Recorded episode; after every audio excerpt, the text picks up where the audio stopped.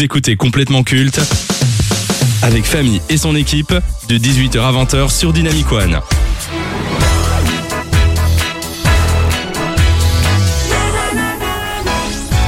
Pratiquer l'humour noir n'est pas une chose aisée. Peu de gens dans l'histoire peuvent se vanter d'en être les pionniers. Des proches, les nuls, Ricky Gervais ou encore Laurent Baffy plus récemment. Dans la nouvelle génération, deux humoristes excellent, à mon sens, dans ce domaine, deux artistes au parcours similaire et qui font l'actualité avec leurs nouvelles œuvres, Fabrice Eboué et Jérémy Ferrari. Après avoir démarré au théâtre, Eboué se fera connaître du grand public en étant un pionnier du Jamel Comedy Club en 2006. Il fera ensuite ses armes à la radio et à la télé en tant que sniper auprès de tauliers comme Laurent Ruquier et Marc-Olivier Fogiel. La suite, vous la connaissez, spectacle sur scène et long métrage qui connaîtront un certain succès auprès du public. Quant à Jérémy Ferrari, il démarrera sa carrière grâce à l'émission On ne demande qu'à en rire, un programme qui avait pour but de dénicher les talents de demain. Et encore une fois, c'est Laurent Ruquier qui a repéré l'humoriste. En plus de ses spectacles Ferrari produits et écrits pour des artistes comme Laura Lone, Guillaume Batz ou encore Arnaud de Samer, il s'illustre également par ses coups de gueule et ses prises de position politiques et sociales. Que ce soit Eboué ou Ferrari, les deux vont loin, les deux font dans le trash et n'hésitent pas à choquer leur audience si nécessaire. Alors, vous avez tous les deux choisi un artiste à défendre. Toi, Lucas, tu as décidé de défendre Fabrice Eboué. Exactement, ouais. Et toi, Benjamin, tu vas donc défendre ben, Jérémy Ferrari. Yep. Alors, je récapitule les règles. Vous aurez exactement 3 minutes pour défendre votre poulain. Et à la fin de ces 3 minutes, nous allons faire une coupure musicale. Le temps pour moi de décider qui a eu les arguments les plus convaincants. Alors, vous êtes prêts? On démarre dans 3, 2, 1. C'est parti. Alors, du coup, pour ma part, je vais défendre donc Fabrice Eboué, ce, ce comédien, mais aussi ce metteur en scène, ce musicien dont, dont on ne saurait pas et qui a aussi... Euh, euh, dont l'humour noir est le plus vindicatif puisqu'il tape sur tout le monde mais surtout sur les causes les plus progressistes. Moi j'ai vraiment adoré dans son spectacle Faites entrer Fabrice Eboué quand il tape sur les PD. Franchement euh, on, en manquait, on en manquait mais lui il y va.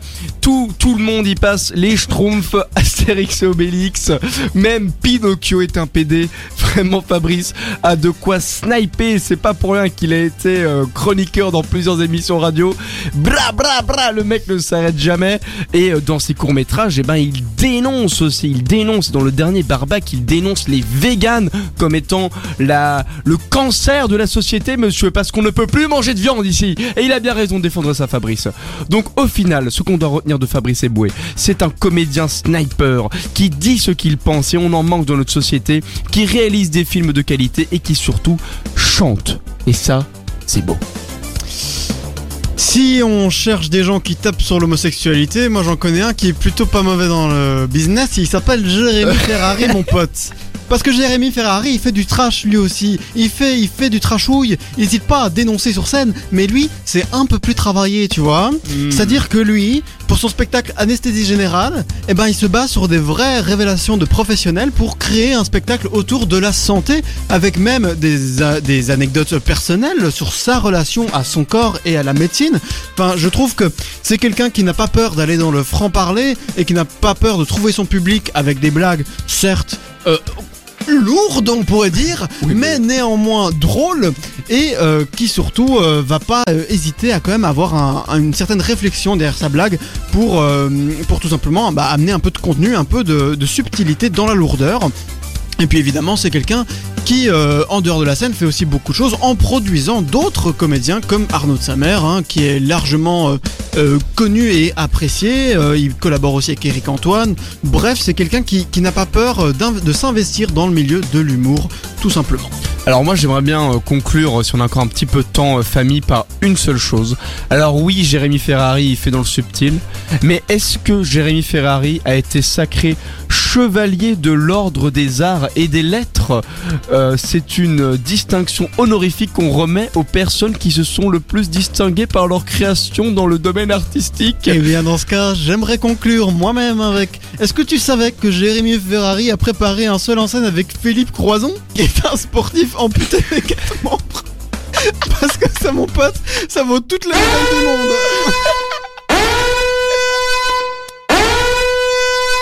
Et c'est terminé. Et c'est terminé. C'était trois minutes. Alors intense, faut peut-être pas déconner, mais il y avait des choses intéressantes qui en sont sorties de vos défenses. Le temps d'écouter euh, Polo and Pan avec Annie Cuny et on se retrouve juste après Ali pour vous dire, oui, à ne pas confondre avec Lingus, je vous prie. Et euh, on se retrouve juste après sur Dynamic One pour vous dire euh, qui a gagné ce versus. Alors à tout de suite. Putain, cette émission, hein, vraiment. T'es petit, t'es con, t'es moche, t'es laid, t'es fauché, t'as pas de talent et en plus de tout ça t'as pas d'amis Écoute complètement culte tous les jeudis sur Dynamic One. Au moins t'auras bon goût. Vous écoutez complètement culte jusque 20h, l'émission qui parle de ce qui a été et restera culte dans le monde de la culture et pas que. Et accessoirement, c'est l'émission préférée d'Emmanuel Macron, faut, faut le savoir, parce que nous sommes jeunes et dynamiques, mais ici, on n'a pas besoin de traverser la rue pour être comblé de bonheur, il suffit de nous écouter tous les jeudis. Donc, euh, avant cette coupure musicale, on était en train de faire le versus opposant Jérémy Ferrari et Fabrice Eboué. Vous avez tous les deux défendu corps et âme votre poulain, mais maintenant, c'est l'heure du suspense.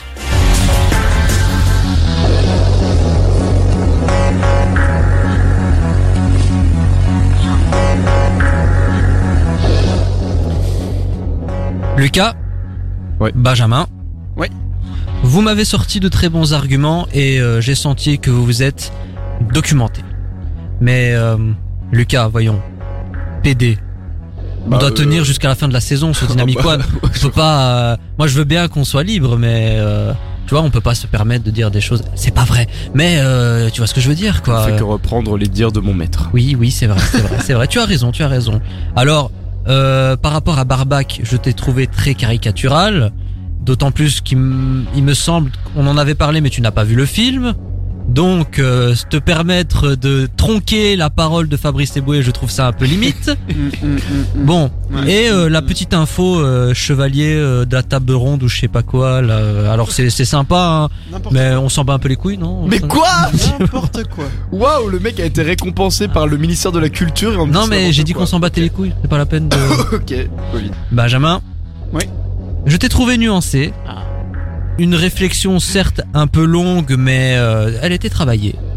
Et j'apprécie le fait que tu aies souligné la subtilité dans la lourdeur de Jérémy Ferrari, contrairement à, à Lucas, ce qu'il n'a pas fait, hein, c'est pas bien. juste- Donc rien que pour ça, le vainqueur de ce versus, eh ben, c'est Benjamin.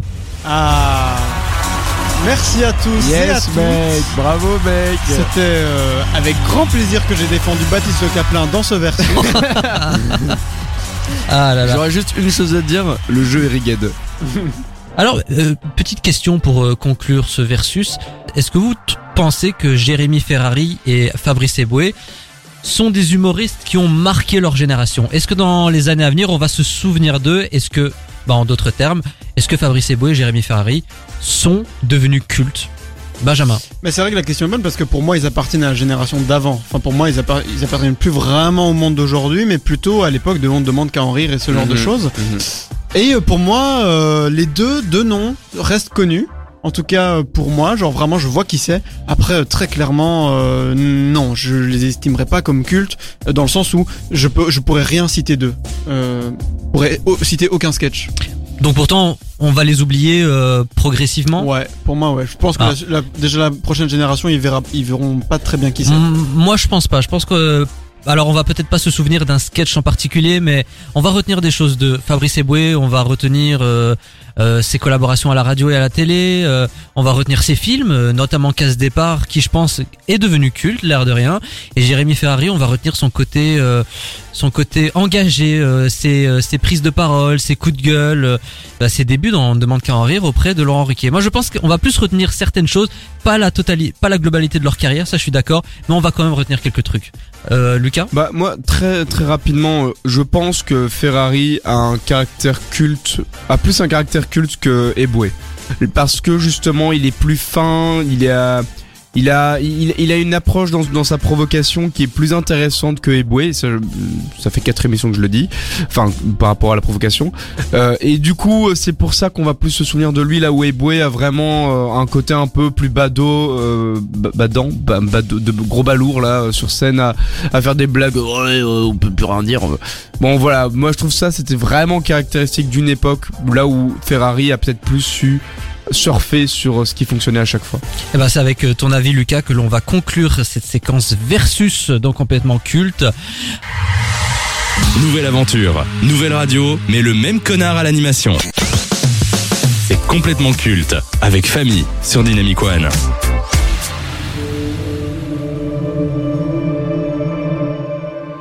Un retour plus qu'attendu. Edgar Wright fait partie de ces réalisateurs de la nouvelle génération qui sont très appréciés par le public. En plus de raconter des histoires originales remplies de références, le réalisateur britannique de 47 ans a une façon de les mettre en scène qui lui est propre. On lui doit la célèbre trilogie Cornetto qui comprend Shaun of the Dead, Hot Fuzz et World's End, mais également Scott Pilgrim vs. The World ou encore plus récemment Baby Driver. Tous ces films sont instantanément devenus cultes et ce grâce à la mise en scène rythmée et travaillée de Wright. Quatre ans après son dernier long métrage, Edgar Wright nous revient avec Last Night in Soho, un thriller fantastique avec au casting Anna Taylor-Joy, Thomasine Mackenzie, Matt Smith ou encore Diana Rigg, qui nous a quittés le 10 septembre 2020. L'histoire est celle d'Héloïse, une jeune femme passionnée de mode. Un jour, elle voyage dans le temps et se retrouve mystérieusement dans les années 60. Elle y rencontre Sandy, son idole, qui n'est alors qu'une éblouissante chanteuse en devenir. Cependant, Londres de cette époque cache bien des choses. De plus, le temps semble se désagréger et cela aura de lourdes conséquences. Alors, rentrons dans le vif du sujet. Qu'avez-vous pensé de ce nouveau long métrage de Edgar Wright Benjamin? Moi j'ai beaucoup aimé, euh, vraiment. Je trouve que c'est un très bon film et puis j'aime beaucoup de base Edgar Wright. Je trouve c'est J'aime bien en fait le fait qu'il s'essaye à d'autres genres, c'est déjà ce qu'il fait depuis quelques films. Hein. Baby Driver était vraiment un film d'action pur. Euh, et ici, euh, bah, il s'essaye un peu au thriller euh, horrifique. Et euh, bah, j'ai passé un bon moment, même si c'est pas mon style préféré. les codes de l'horreur, c'est pas des choses qui me parlent énormément, mais globalement, j'ai quand même passé un excellent moment.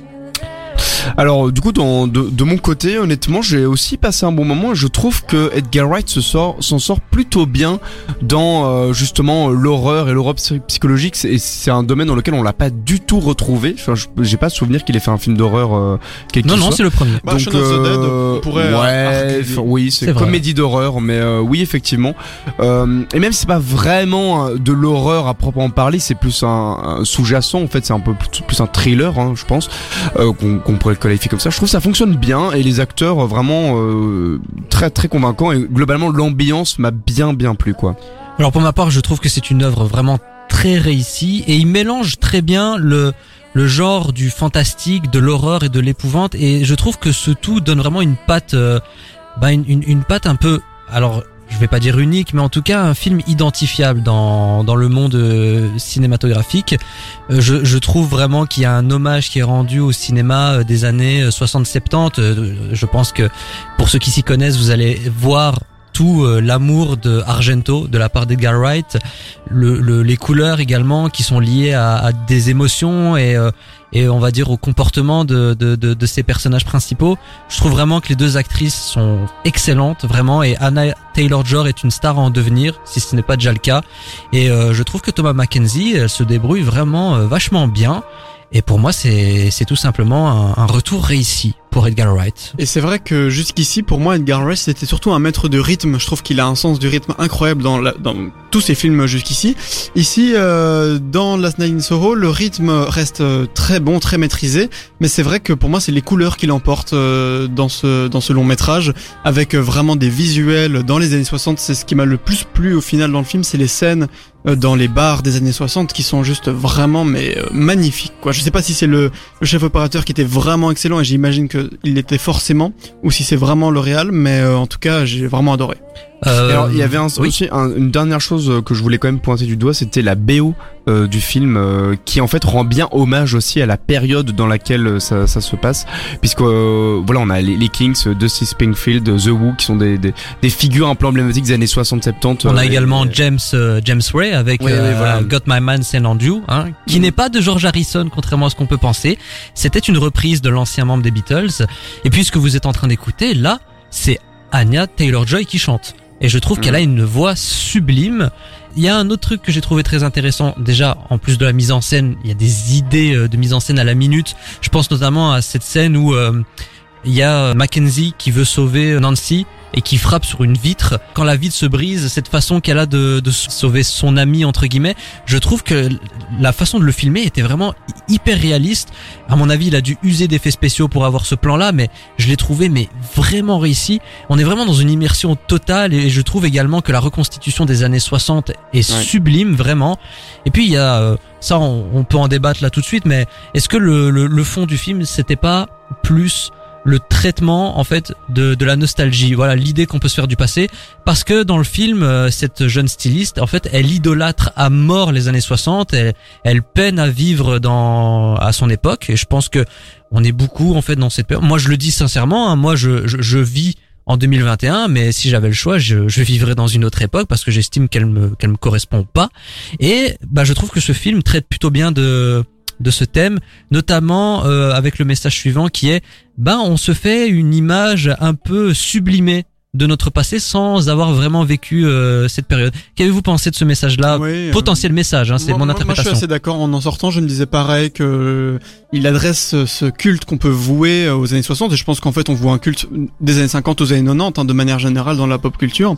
Et euh, pour moi, il y avait euh, s'ajouter à cela le sous-texte euh, de la- de l'agression sexuelle euh, très présente à à, à toute époque, mais à cette époque-là également.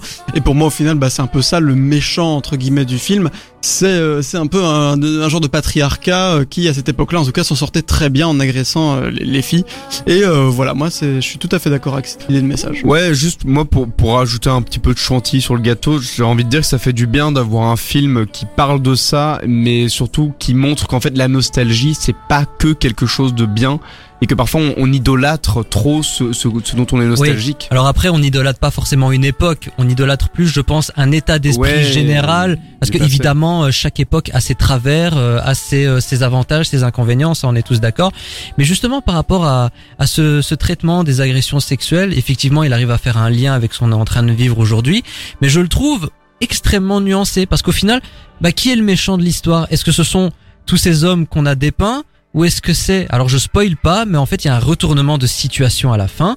Au final je trouve qu'Edgar Wright nous laisse un peu les clés et euh, nous dit c'est à vous de, de vous faire votre propre interprétation. Moi je ne fais que raconter l'histoire. Certains vont peut-être dire que c'est lâche. Moi je suis pas forcément d'accord. Je trouve qu'effectivement un cinéaste doit avant tout faire réfléchir les spectateurs et je trouve qu'il le fait plutôt bien qu'est-ce que t'en penses euh, Benjamin? Euh, oui, je vois ce que tu veux dire. Après, pour moi, euh, ça semble quand même clair que c'est la dominance des hommes dans le film. Et enfin, je veux dire, c'est, c'est, je pense pas que ce soit juste fictionnel, hein, mais que c'est la dominance non, des femmes qui, qui, qui, la dominance des hommes qui que- amène certaines personnes à faire des choses. Quand bien même on dise que c'était les mœurs de l'époque, je pense que euh, personne ne nous contradira en disant que bah, dans les années 60, euh, la- la place de la femme, ben euh, c'était pas la joie. hein, voilà. Je pense que là, à ce niveau-là, personne ne dira le contraire. Ouais, et je pense que dans le film, en fait, c'est aussi adressé. euh, je vais essayer de pas de pas spoiler, hein, mais euh, le personnage principal, euh, bah, elle essaye aussi d'accepter. euh, tu vois, ce truc. euh, Il y a ce truc où bah, elle essaye de pardonner et d'accepter. Et euh, donc voilà, pour moi, ça montre bien que la vraie critique, elle est envers le patriarcat de manière générale, et ici, dans ce cas-ci, des années 60. T'es petit, t'es con, t'es moche, t'es laid, t'es fauché, t'as pas de talent et en plus de tout ça t'as pas d'amis Écoute complètement culte tous les jeudis sur Dynamic One. Au moins t'auras bon goût.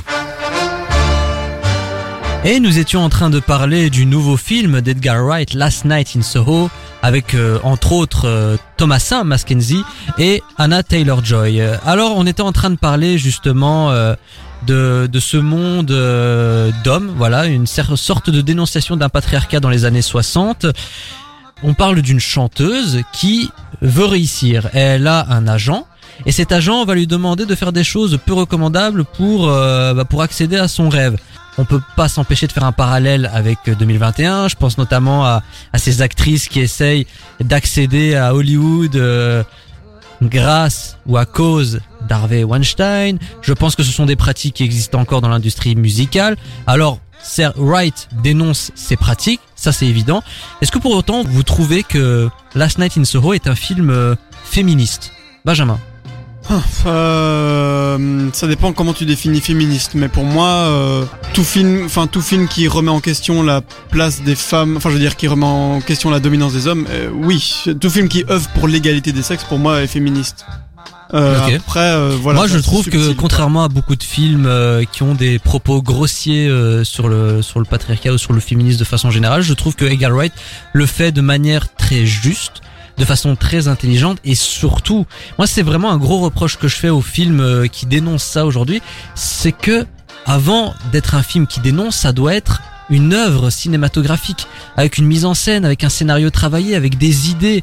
Pour moi, ça doit être avant tout une œuvre de cinéma avant d'être un film dénonciateur. Et c'est ce que fait Edgar Wright. Il a pensé d'abord en tant que film de cinéma et il met ce film de cinéma au profit d'une cause. Chose aujourd'hui, quand on voit par exemple les cérémonies des Oscars, tous ces films qui sont récompensés parce que ils défendent telle ou telle cause, mais au final, est-ce qu'on se rappelle de ces films-là? Bah non, c'est c'est vide en fait. Il y a rien à sauver. Je- alors une autre cause, hein, je pense par exemple à Spotlight, Spotlight qui dénonçait euh, les abus sexuels dans l'Église. Certes, c'est louable de dénoncer ça, mais cinématographiquement parlant, qu'est-ce qu'on a retenu de Spotlight? Pas grand chose. Et d'ailleurs- c'est gris, c'était gris.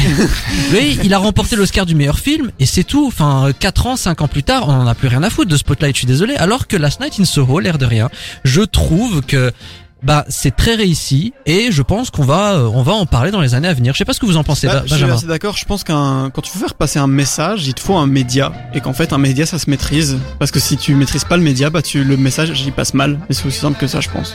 Bah, Lucas? Ouais, ouais, globalement, je suis assez d'accord aussi avec ça. euh. Parce qu'en et même en fait, si tu maîtrises pas ton média, le, le message il risque pas seulement de mal passer, il risque d'être mal interprété aussi, et euh, ça va juste desservir ta cause et du coup t'as l'air con. Pour conclure cette séquence euh, dernière séance, Last Night in Soho, un peu, beaucoup, passionnément, à la folie ou pas du tout? Benjamin. Eh bien moi je dis passionnément et euh, pour moi euh, la reine de la BO c'est Héloïse de Barry Ryan que je connaissais pas. Lucas. Ben, moi je vais te dire euh, passionnément aussi pour la surprise. Eh ben moi je dis passionnément et euh, je n'ai pas peur de le dire, Last Night in Soho est d'ores et déjà dans mon euh, top 10 de l'année euh, 2021. Last Night in Soho d'Edgar Wright avec Thomasin Mackenzie, Anna Taylor-Joy et Matt Smith. Allez découvrir ce film qui est juste excellent. Il est encore dans les salles et il va encore y rester un petit temps. Jusqu'à 20h. C'est complètement culte sur Dynamic One.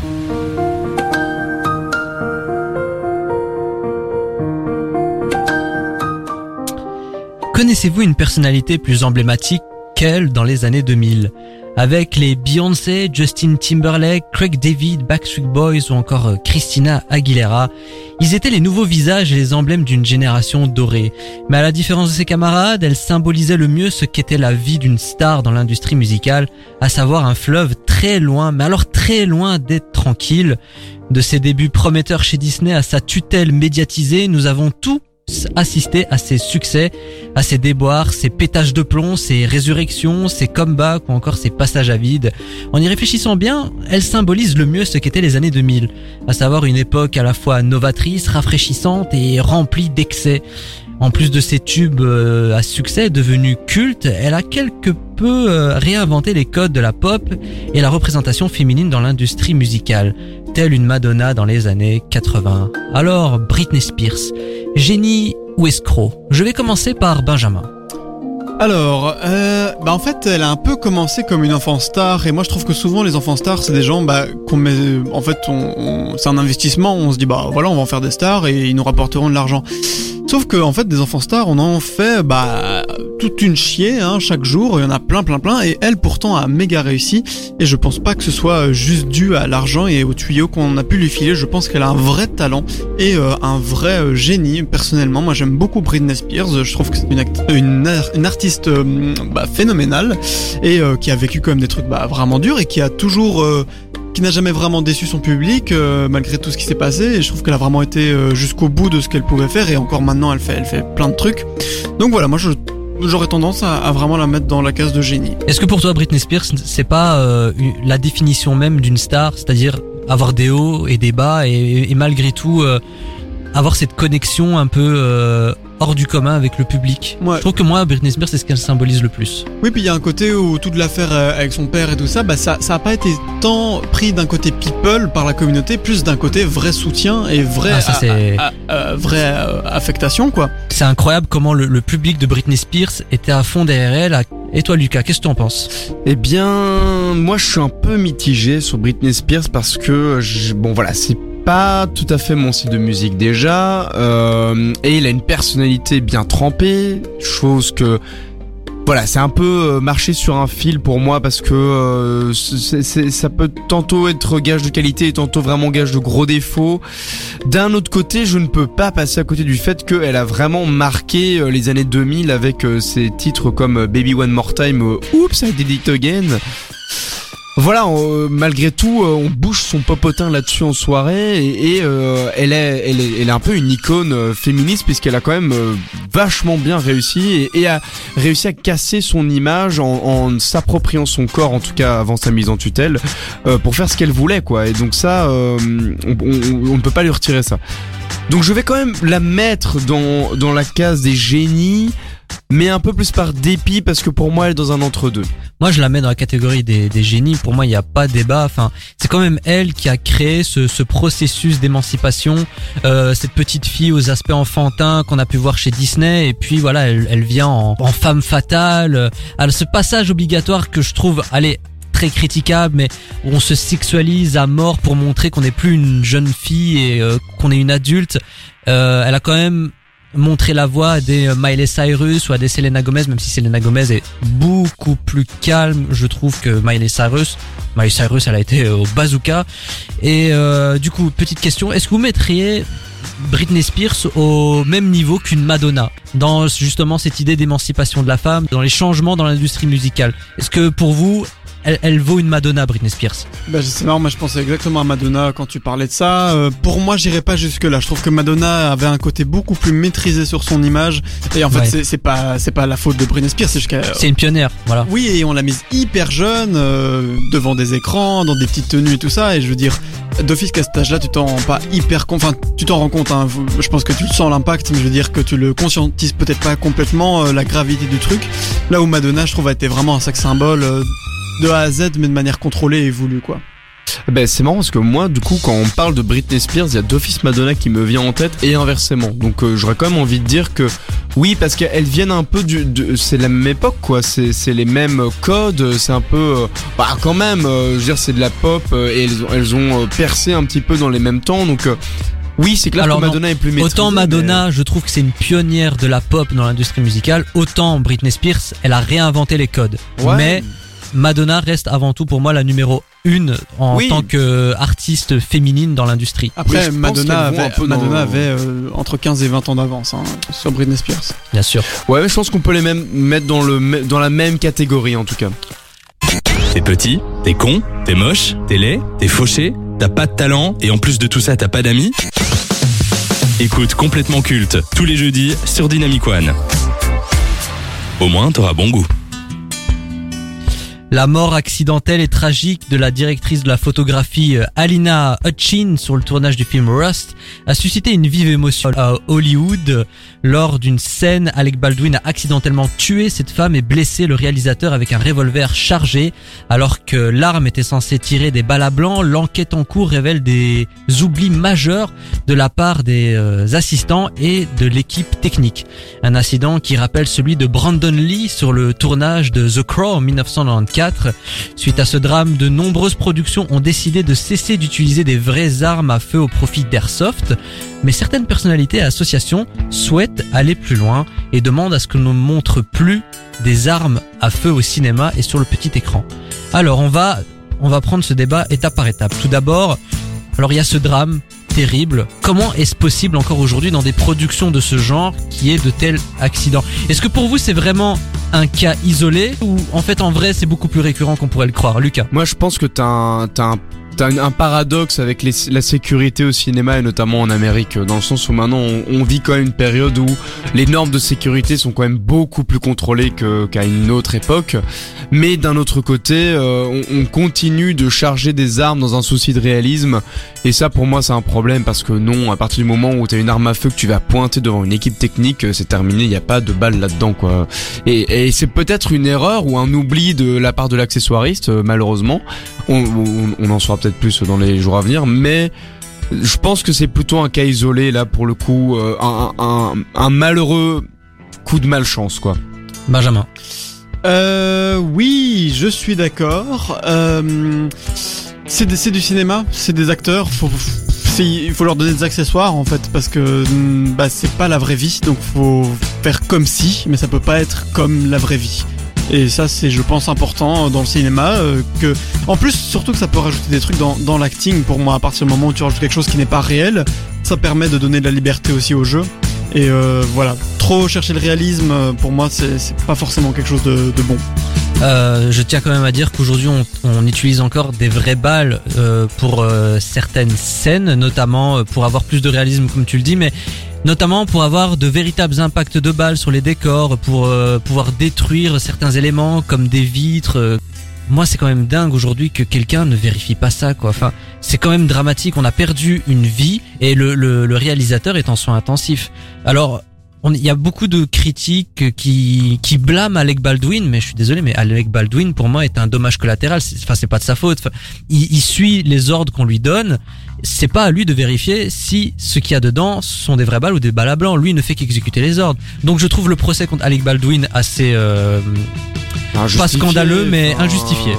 Non, le, le mec, euh, enfin, c'est juste, on te donne un jouet en disant tiens, ceci est un jouet, utilise-le. Et quand tu l'utilises, ça bute des gens, c'est pas de ta faute. Enfin, pour le coup, en plus, c'est un acteur, le man, donc euh, il y peut rien. Du coup, seconde question par rapport à ce débat, le fait que des productions maintenant ont décidé d'arrêter d'utiliser des vraies armes au profit euh, d'airsoft. Alors moi, je n'ai jamais euh, vu euh, des armes, enfin des airsoft en vrai. Je ne sais pas si la, la ressemblance est troublante ou non. Est-ce que pour vous, c'est une bonne décision de la part de ces de ces productions? D'autant plus qu'ils ont annoncé que en plus d'utiliser les airsoft, ils vont rajouter les impacts, les bruits de balles en post-production. Alors pour le coup, moi je fais de l'airsoft et euh, je suis heureux possesseur de répliques et je peux dire et assurer que oui, des répliques d'airsoft, ça fait vrai.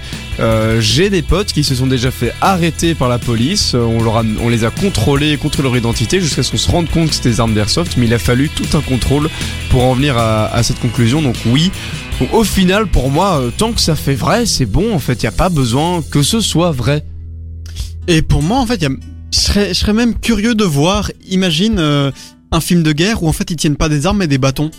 mais mais t'as les effets spéciaux, t'as t'as les t'as le son et tout. Je serais hyper curieux de voir ce que ça donnerait. Et pour moi, tout le public achèterait à fond le mais truc. il faut quand même un minimum, je trouve, de réalisme, non pas pour nous les spectateurs, mais pour les acteurs, faut quand même un minimum qui soit dans le personnage. Ouais, mais je suis d'accord. Mais alors pour moi, ça c'est c'est un truc que je peux comprendre qu'un acteur soit en mode j'ai envie de sentir ce que ça fait de tirer avec une vraie arme. Mais alors pour moi, entraîne-toi dans un cadre sécurisé. Ouais. Justement, ça, ça, ça, ça nous amène à cette dernière interrogation. Il y a cette décision qui, je trouve, est plutôt bonne d'utiliser des airsoft, etc. Mais aujourd'hui, on a des associations, on a des personnalités qui réclament qu'on ne montre plus d'armes dans les films de cinéma et dans les séries. Est-ce que vous estimez que c'est un argument qui peut s'entendre ou c'est tout simplement irréaliste et hors de propos euh, Lucas, qu'est-ce que t'en penses? C'est complètement con. C'est comme si on te disait euh, Ah, on a vu quel... on a vu Scream, euh, le tueur, il a tué avec un couteau, on va bannir les couteaux. C'est c'est complètement stupide. euh, C'est plutôt les Américains qui devraient réguler leur utilisation des armes. Benjamin Euh, ouais, bah comme j'ai dit, donc artistiquement, en fait, je trouve ça hyper intéressant. Après, dans le message et dans l'idéologie, je trouve ça effectivement euh, assez hors de propos parce que bah, oui, comme dit Lucas, enfin, je veux dire, euh, Hollywood, euh, oui, bon, le gars, Non, mais euh, c'est désolé, pas mais dans les films qu'il faut régler le problème, quoi. C'est du, c'est du pur puritanisme. Alors, mais en fait, c'est crescendo. En fait, c'est sans fin. Ce sera quoi la prochaine étape? On arrête de montrer de la drogue parce que ça inciterait des jeunes à en consommer et parce que ça fait des ravages? On arrête de montrer euh, des chaînes de restauration rapide parce que euh, attention, euh, c'est bourré de cholestérol et de sucre et l'obésité c'est un drame? On, arrête de montrer des gâteaux également parce que le sucre, le diabète, enfin, c'est sans fin. Je pense que à un moment il faut accepter une réalité. Les armes aujourd'hui font partie du quotidien de millions de gens à travers le monde. Il faut le montrer, il faut le traiter dans les œuvres cinématographiques, montrer en fait que c'est un fléau. C'est un peu mettre le problème sous le tapis et pas le traiter.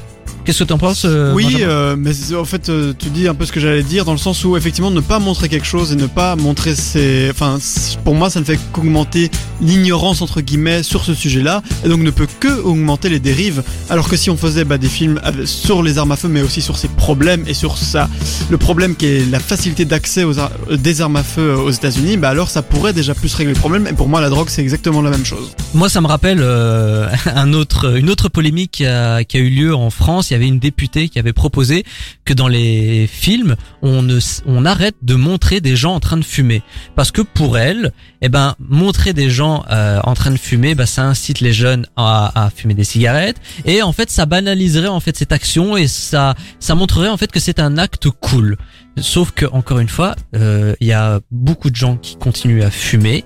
C'est quoi l'intérêt? Que- Quel est le message derrière ça? Après, il y a peut-être un lien. euh, je sais que les entreprises de cigarettes qui ont beaucoup investi dans le cinéma dans les années 30 et depuis toujours, en fait, ont euh, longtemps demandé des contrats où il était stipulé qu'ils ne pouvaient que montrer la cigarette dans des dans des styles cool, dans des avec des personnages euh, bah, Oui, stylés, mais qui montraient ça dans un cadre. après, il y a quand même eu- vraiment, euh, attrayant. Il y a eu des films qui ont dénoncé justement le lobbyisme de- du, du tabac. Je pense à Thank You for Smoking ou encore Révélation euh, avec Al Pacino réalisé par Michael Mann.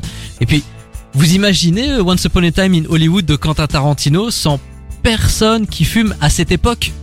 Imagine, serait aberrant. imagine ça sans armes, sans cigarettes, sans alcool. Mais imagine la créativité qu'il faudrait avoir pour arriver à... Imagine ce qu'il mettrait en place comme scène de violence, le mec. Mais qui y croirait? Ce serait incroyable. Moi, je suis désolé. Non mais, mais qui y oui, croirait? Évidemment. Dans l'immersion, c'est pas possible. Idéologiquement, je- j'ai pas envie d'y croire, mais je veux dire, je, je suis trop curieux de voir ce, qui, ce que tu pourrais arriver à faire. Alors, Alors, en vrai, euh, je, je lance le. Si on a un cinéaste qui nous écoute ou un réalisateur, on vous lance le défi. Si on a Kabila. Mais alors, alors, Camille, Camille, alors, fais-nous un TikTok. fais un TikTok. Non, mais voilà, genre, si t'as un réel qui le fait, vraiment, chapeau et faites-le.